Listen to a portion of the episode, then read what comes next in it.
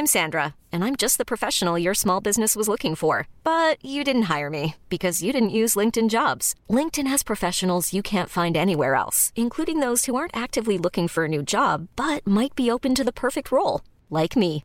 In a given month, over 70% of LinkedIn users don't visit other leading job sites. So if you're not looking on LinkedIn, you'll miss out on great candidates like Sandra. Start hiring professionals like a professional. Post your free job on linkedin.com/achieve today. Pour aider l'auditeur, il faut signaler que Pierre-Étienne a arrêté strictement de boire Et de fumer. et de fumer. Enfin, j'ai arrêté de boire pour arrêter de fumer. Oui, voilà. Donc, Et le café. Comme ça. Voilà. Comme Donc- t'arrêtes tout en même temps, c'est génial. voilà. Donc, on a un Pierre-Étienne légèrement transformé. Mais je suis toujours un peu transformé, hein, chaque. euh, Oui. J'ai pas encore essayé de psychotrope, tiens, avant de venir euh, ici. Et tiens, ce serait intéressant. One, two, sound check, Soundcheck. Méthode paranoïaque critique. Deux points. Paranoïaque, c'est le maximum du délire, et critique, qui veut dire le maximum de raisonnement. Vincent Malone, Pierre-Étienne Michelin. Bonhomme Michelin.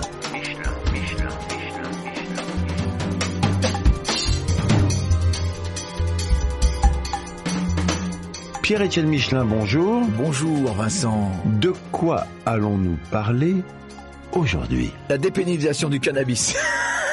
Rien à voir. D'accord, bah allons-y. Et Non, pourquoi? Mais parce que je suis étonné que avec toutes les protestations là de gilets jaunes et euh, le RIC et tout ça quoi, on n'avance pas plus euh, cette hypothèse parce que dépénaliser la drogue réglerait un grand nombre de problèmes. La dépénalisation Oui, du- enfin c'est un sujet parmi d'autres, mais Ah, euh, mais quand même, je trouve que c'est une voie et une hypothèse intéressante. hein, euh, euh, Alors pourquoi? parce que on sait que ça a des effets extrêmement bénéfiques euh, sur le cerveau et le peuple est, est, est érotomane carrément du complotisme, du euh, conspirationnisme. Il Érotomane. Ouais, il est accro, il est accro à ça, il est accro à. Ça veut dire quoi, érotomane Érotomane, c'est une maladie euh, liée à la schizophrénie qui consiste à harceler quelqu'un, à devenir complètement addict d'une personne. Ah, érotomane, c'est celui qui projette sur quelqu'un d'autre un fantasme, c'est ça? Qui projette un fantasme, qui voit une espèce de dieu chez une personne. Euh, le mec a assassiné, merde, comment il s'appelle, Chapman, le mec a assassiné John Lennon, érotomane, célèbre érotomane. On le voit dans le film euh, fabuleux de Chapter 27, où le mec, on voit les derniers jours, on comprend ce qui se passe dans son cerveau. Moi, j'ai été harcelé pendant cinq ans par une érotomane. C'est extraordinaire, c'est incroyable ce qui se passe dans le cerveau d'un érotomane. C'est une espèce de maladie où tu dois faire partie de la vie de la victime. Tu es prête à la tuer, à tuer sa femme et ses enfants pour faire partie de son histoire. Le type qui a planté un couteau dans la jambe de Marie Pierce était érotomane de Marie Pierce. On est érotomane de quelqu'un? Souvent de quelqu'un, ouais. c'est artiste ou un prof ou un médecin ou un psychiatre ou euh, tiens d'ailleurs une histoire célèbre d'érotomanie. C'est une érotomane un jour qui est chez son psychiatre, hein, qui, est, qui est traité pour schizophrénie et euh, qui est euh, érotomane d'une personne. Bon. Et euh, il arrive, ce qui arrive parfois, c'est que l'érotomane fasse un transfert, transforme complètement son amour démesuré par la personne à une autre personne. Et là, elle devient érotomane de son psychiatre. Eh ben, elle le manipule tellement, elle arrive tellement à, à l'endormir que il quitte sa femme, le psychiatre. Il quitte sa femme, il se met avec euh, sa patiente. Et deux ans après, il, il se rend compte qu'en fait, il est complètement victime de sa nouvelle compagne et il se suicide.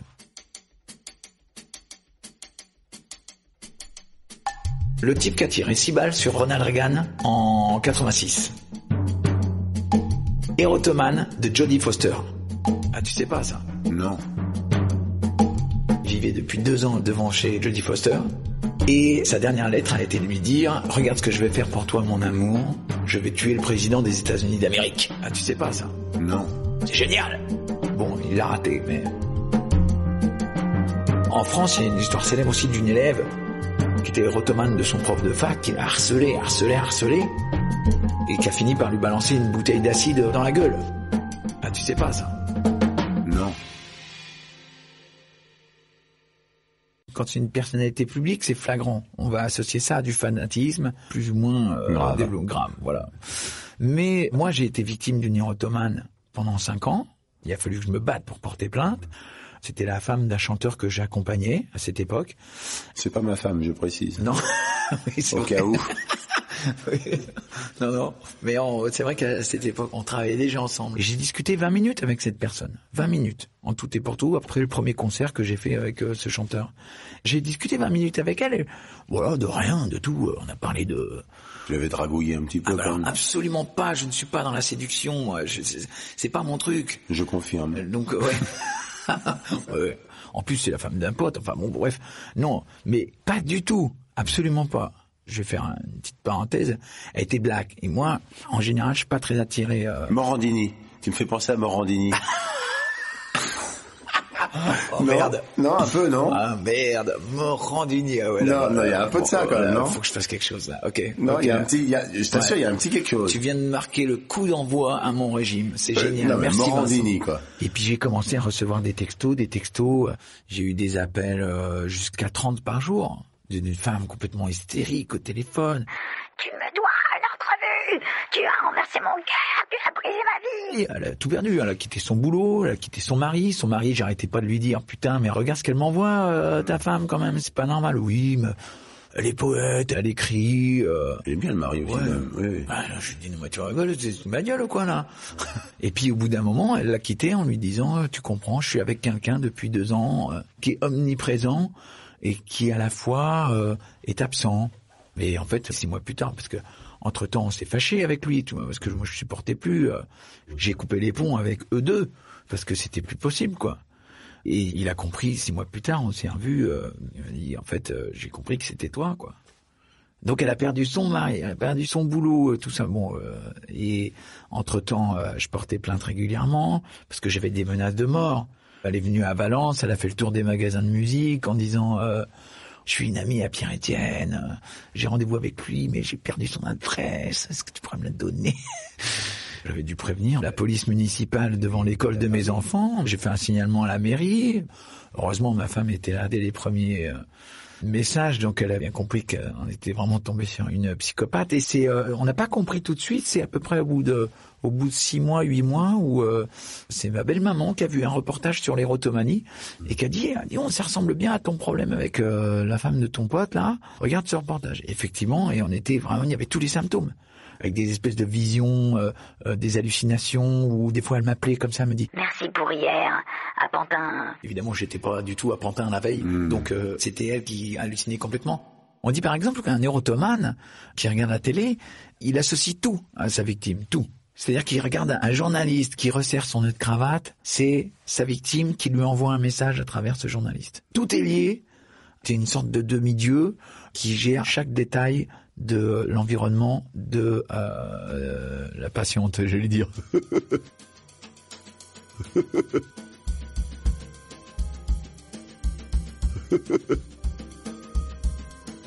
Parce que j'avais des menaces de mort.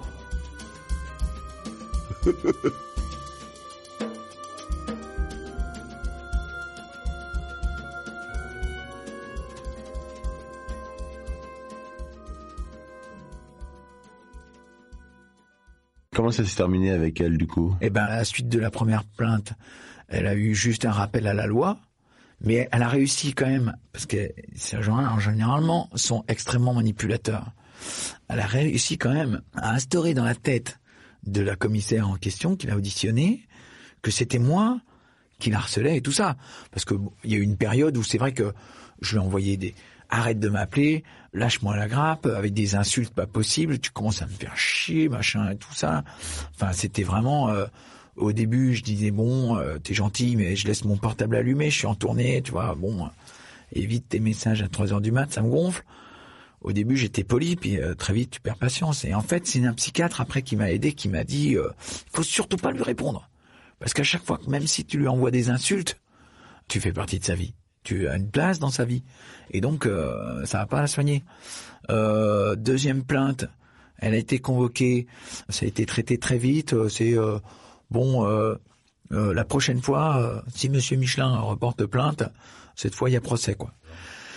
Donc après la deuxième plainte, ben, elle s'est tenue à carreau, mais bon, on parle de ça a duré quatre ans. Hein.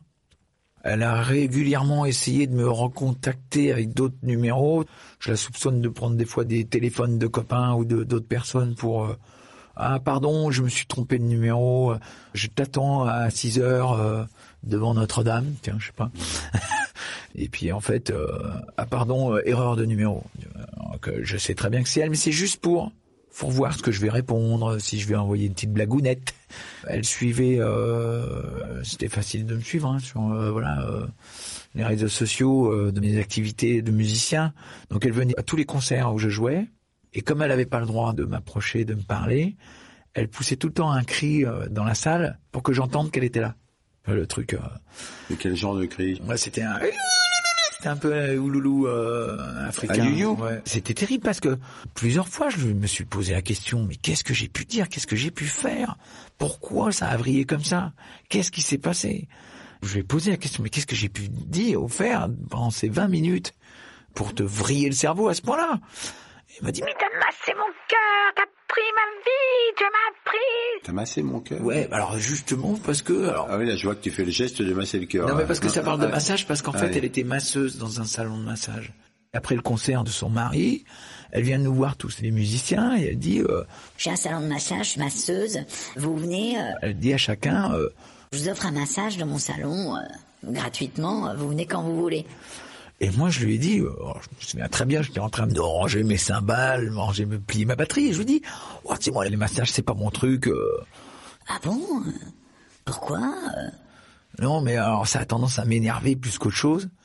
C'est pas que je suis pas tactile, mais je sais pas, il y a un côté euh, apaisant en fait qui est stressant. Ça rejoint le côté euh, dormir me fatigue. Tout ce qui est calme euh, mérite. À la limite, un massage de ma femme, à la limite. Et puis alors là, elle est partie. euh, un truc.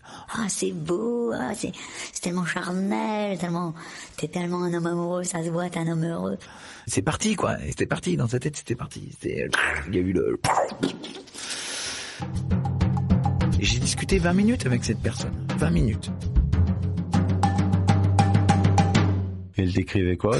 C'était des fois complètement sans queue ni tête. Ça parlait de fontaine, d'eau, de mort, d'amour, de Dieu, de spiritualité, de, de sensations, de... Donc c'était pas du cul. Non, non, ou, ou alors ça pouvait être suggéré. euh, je vais te manger, je veux te consumer jusqu'à la dernière. euh, Oui, ça, ça, ça ressemble à du cul, ça oui. Ouais, ouais, mais c'était plus dans le sens cannibalisme un peu. euh, Tu vois, c'était Ah. manger comme comme on mange le l'hostie. Vous écoutez bien Tintin au Congo.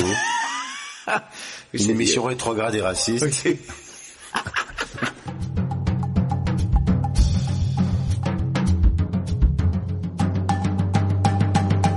Un jour, c'était incroyable. Elle me laisse un message à 5 heures du matin en hurlant. euh, euh, Tu me dois, tu me dois une entrevue, tu dois me répondre, tu dois m'écrire, tu dois me... Tu es partout dans ma vie. Elle était vraiment complètement hystérique. Et puis, je sais pas si c'était volontaire ou pas, mais dix minutes plus tard, elle est dans un taxi. Son téléphone est resté, euh, m'appelle, c'est un coup de fil de sac à main. Et donc j'entends, son téléphone est dans son sac à main. Je l'entends parler avec le chauffeur de taxi, complètement calme, naturel. Oh, c'est vrai que les gens sont, sont comme ça aujourd'hui, oui, c'est sûr. Elle parle avec le chauffeur de taxi, vraiment une conversation, mais complètement normale.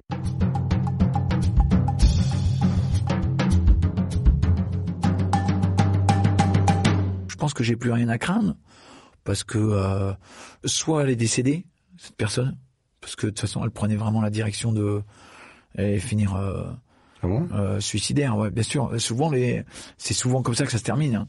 les érotomanes soit ça se termine par euh, meurtre et suicide derrière soit suicide parce qu'ils comprennent que qu'ils ont été malades pendant des années et qu'ils pourront jamais se passer de leurs victimes. Mais est-ce qu'on se sent responsable dans ce cas-là? Oh, je crois même que je lui ai dit euh, parce que des fois elle m'appelait. euh, Je je, suis sur le rebord de la fenêtre. Si tu me réponds pas, je, je saute. je crois que j'ai répondu saute.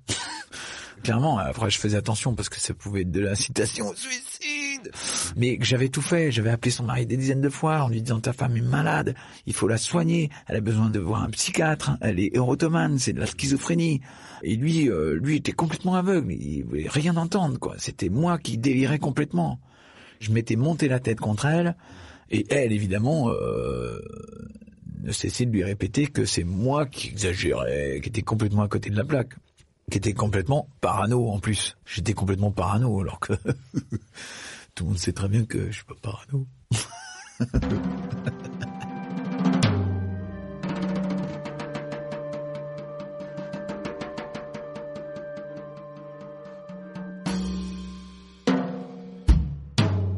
Donc on est parti de la légalisation du cannabis pour arriver à l'érotomanie et je ne me souviens plus pourquoi. Euh, non, parce que j'ai utilisé le mot érotomane en disant que le peuple était érotomane de- du, complotisme et du conspirationnisme, et que du coup euh, le cannabis euh, comme joue un rôle dans la, schizophrénie et l'érotomanie. Voilà, on a fait un- un grand écart, comme j'aime les faire. On revient au cannabis.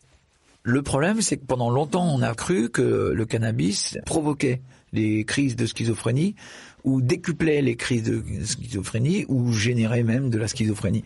Or, finalement, on s'est rendu compte, des scientifiques, hein, attention, c'est pas moi qui émets l'hypothèse hein, encore, qu'en fait, les consommateurs schizophrènes ou qui ont une forme de schizophrénie, il en existe des dizaines évidemment, qui consomment du cannabis ont plutôt un système de préservation, de- c'est plutôt curatif, c'est plutôt pour se soigner, c'est plutôt pour se faire du bien.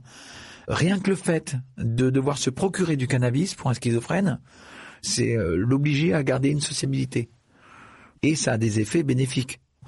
La dépénalisation du cannabis fait peur pour une raison, c'est l'éveil des consciences. Plus les gens éveilleront leur conscience, éveilleront leur connaissance, et tout ce qui est plaisir et dopamine éveille la conscience, éveille la connaissance. D'accord. Eh ben merci Pierre-Etienne.